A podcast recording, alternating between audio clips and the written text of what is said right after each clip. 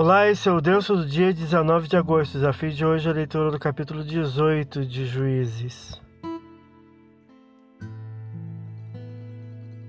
Segue o relato de Mica, do sacerdote belemita, em conexão a representantes da tribo danita. O capítulo tem início com um refrão: Naqueles dias não havia rei em Israel, versículo 1, preparando o leitor para o período tão necessário da monarquia.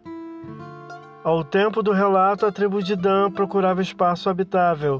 Enviaram um pequeno grupo de homens da cidade de Sansão como espias, que rumaram para o norte de Canaã, chegando às terras efraimitas até a casa de Mica, versículo 2, onde encontraram o sacerdote belemita, que interrogado informou ser assalariado.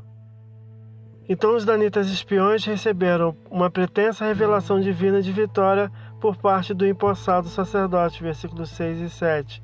Retornando à terra, versículo 8, incentiva os demais a subir e tomar a terra, versículo 9 e 10. Um pequeno exército danita segue rumo às terras efraimitas ao norte, chegando à casa de Mica, onde seus ídolos familiares são furtados pelos espias, junto com a estola, sendo censurada a menor reação do sacerdote, versículos 11 a 18 intimidado pela presença dos 600 homens de guerra, versículos 17 e 19. O sacerdote assalariado aceita o convite imposto pelos danitas e se estabelece em meio à tribo, versículos 19 e 20. Mica tenta recuperar o roubo, desistindo frente à ameaça dos danitas, versículos 21 a 26, que tomaram a cidade em defesa, versículos 27 a 29.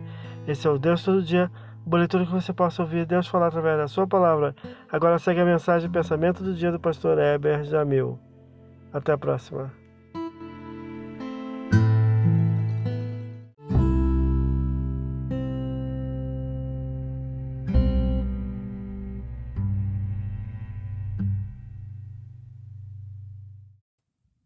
Pensamento do dia. O ladrão na cruz que se converteu a Cristo mostra que não é pelas obras a salvação. Lucas capítulo 23, versículos 32 a 43. Mas sim mediante a fé.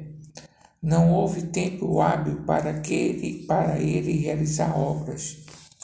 A fé também não é obra que o homem realiza, pois ela vem por meio da audição da palavra. Romanos capítulo 10, versículo 17 em suma, a salvação é pela graça mediante a fé. Efésios capítulo 2, versículos 8 e 9. Pastor Eber Jamil, que Deus te abençoe.